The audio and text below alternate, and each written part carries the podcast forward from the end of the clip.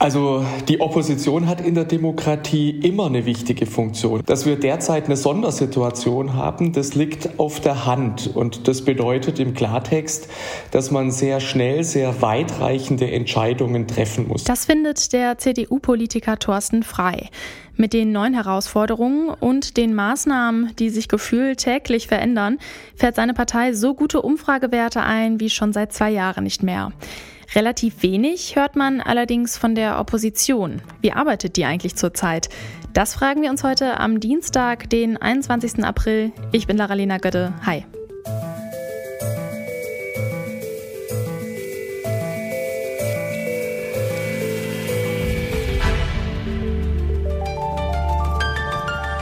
Zurück zum Thema.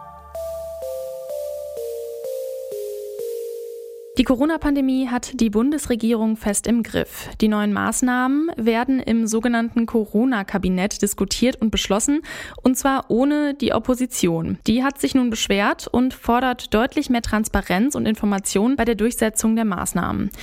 Wie wichtig die Oppositionsparteien in Zeiten der Krise für eine Demokratie sind und was zurzeit in deren Aufgabenbereich fällt, darüber spreche ich mit Benjamin Höhne. Er arbeitet beim Institut für Parlamentarismusforschung. Guten Tag, Herr Höhne. Guten Tag, Frau Götte. Um möglichst schnell entscheiden und handeln zu können, hat sich die Regierung in ein kleines Corona-Kämmerlein zurückgezogen und damit vor der Opposition einfach mal die Tür zugemacht. Müssen die Oppositionsparteien denn auf die Einladung der Regierung warten oder können sie auch ganz eigene Maßnahmen in die Wege leiten, um in dieser Krise handlungsfähig zu bleiben? Naja, zunächst muss man sagen, dass Krisenzeiten Zeiten der Exekutive sind. Die Exekutive hat die Ministerialbürokratie und nimmt damit eine wichtige Steuerungsfunktion ein. Und ja, also das Zepter des Handelns liegt momentan bei ihr. Und die politischen Reihen haben sich auch mehr oder minder hinter der Exekutive, hinter der Regierung unter Frau Merkel geschlossen. Aber nun sieht man in den letzten Tagen, dass die Opposition doch wieder ein Stück weit beginnt, sich zu regen. Und es nun darum geht, auch klassische Oppositionsfunktionen wieder ein Stück weit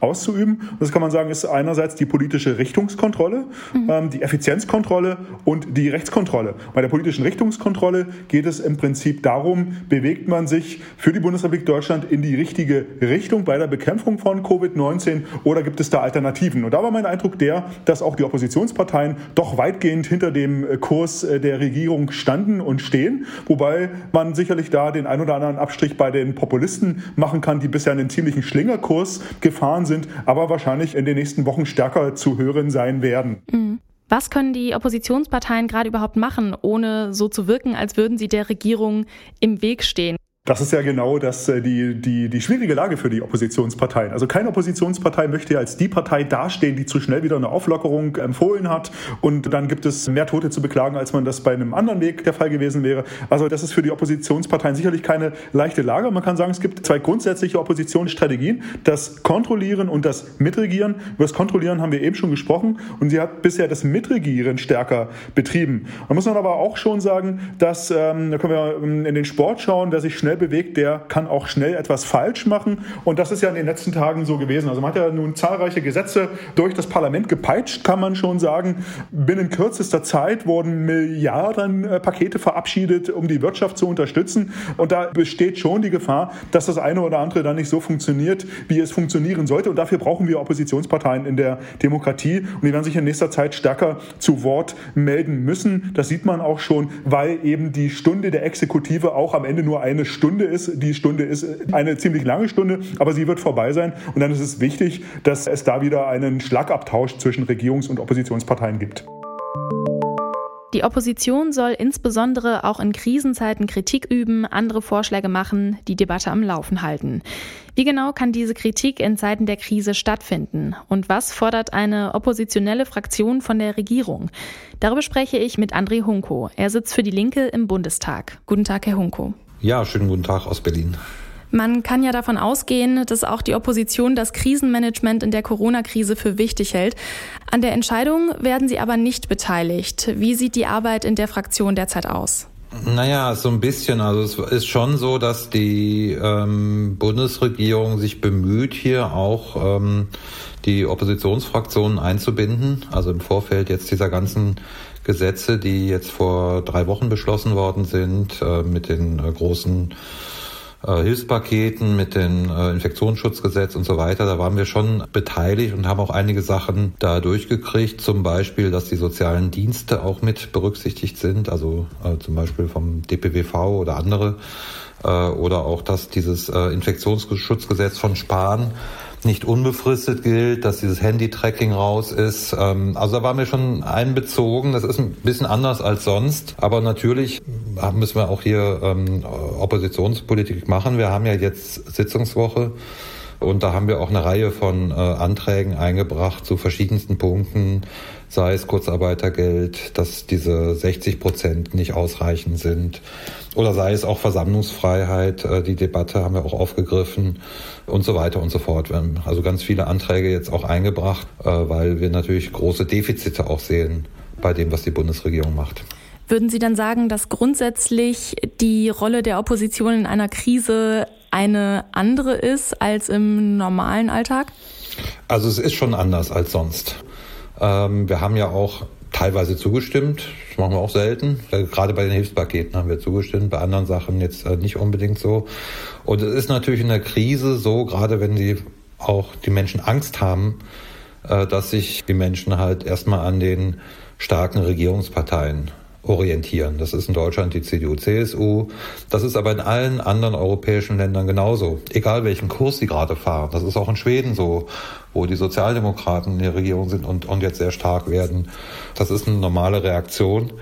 Aber ich glaube, jetzt wird es halt sehr, sehr wichtig, dass ähm, auch Opposition wieder sichtbar wird, weil ähm, es natürlich auch immer eine Gefahr ist in so einer Situation, dass Dinge beschlossen werden, die vielleicht dann nicht so wahrgenommen werden und in normalen Zeiten vielleicht auch erheblich viel mehr Widerstand in der Gesellschaft stoßen würden. Die FDP erwartet von der Regierung mehr Transparenz und Informationen, damit die Opposition ihre Kontrollfunktion behält. Was fordern Sie als äh, Linke konkret von der Regierung? Also in der Tat so, dass äh, sehr viel mehr Transparenz da sein müsste. Es ist alleine schon durch die Umstände, dass wir physisch nicht mehr so viel äh, vor Ort sind. Wir haben ja jetzt wieder Sitzungswoche. Jetzt bin ich gerade physisch in Berlin angekommen. Aber sehr viel läuft halt über Telefonkonferenzen, über Videokonferenzen. Da ist es natürlich sehr schwierig, ähm, die Dinge genauer zu verfolgen. Hier müsste auf jeden Fall ähm, äh, volle Transparenz äh, hergestellt äh, werden. Ich könnte jetzt verschiedenste Beispiele bringen. Ich meine, ein, ein Punkt zum Beispiel, was die Regierung ja jetzt versucht, auch diese Kampfflugzeuge ähm, anzuschaffen, diese US-Kampfflugzeuge, die auch ähm, atomwaffenfähig sind. Das ist ja das Vorhaben von Annegret Kramp-Karrenbauer. Und hier werden wir natürlich deutlich widersprechen, weil wir denken, das Geld kann sehr viel sinnvoller eingesetzt werden. Die Opposition bleibt also im Rahmen ihrer momentanen Möglichkeiten weiter kritisch. Und auch Thorsten Frei von der CDU ist optimistisch. Schon bald könne es im Parlament wieder alles seinen gewohnten Gang gehen. Wenn wir jetzt die aktuelle Sitzungswoche anschauen, dann ist es so, dass wir schon weitestgehend zur parlamentarischen Normalität zurückgekehrt sind. Wir werden die Gesetze, die heute im Bundestag äh, beraten werden in dieser Woche, die werden in erster Lesung beraten, gehen dann anschließend zur weiteren Bearbeitung in die Ausschüsse. Und insofern ist es gegeben, dass tatsächlich die Opposition mit ihren Vorschlägen und Ideen bestmöglich eingebunden ist. Das war zurück zum Thema am Dienstag, den 21. April 2020. Über Anregungen, Lob und Kritik freuen wir uns. Das könnt ihr per Mail senden an kontakt.detektor.fm. Aber auch auf Instagram, Twitter und Facebook haben wir natürlich immer ein offenes Ohr für euch. Ich bin Lara-Lena Götte und sage Tschüss, bis morgen. Zurück zum Thema vom Podcast Radio Detektor FM.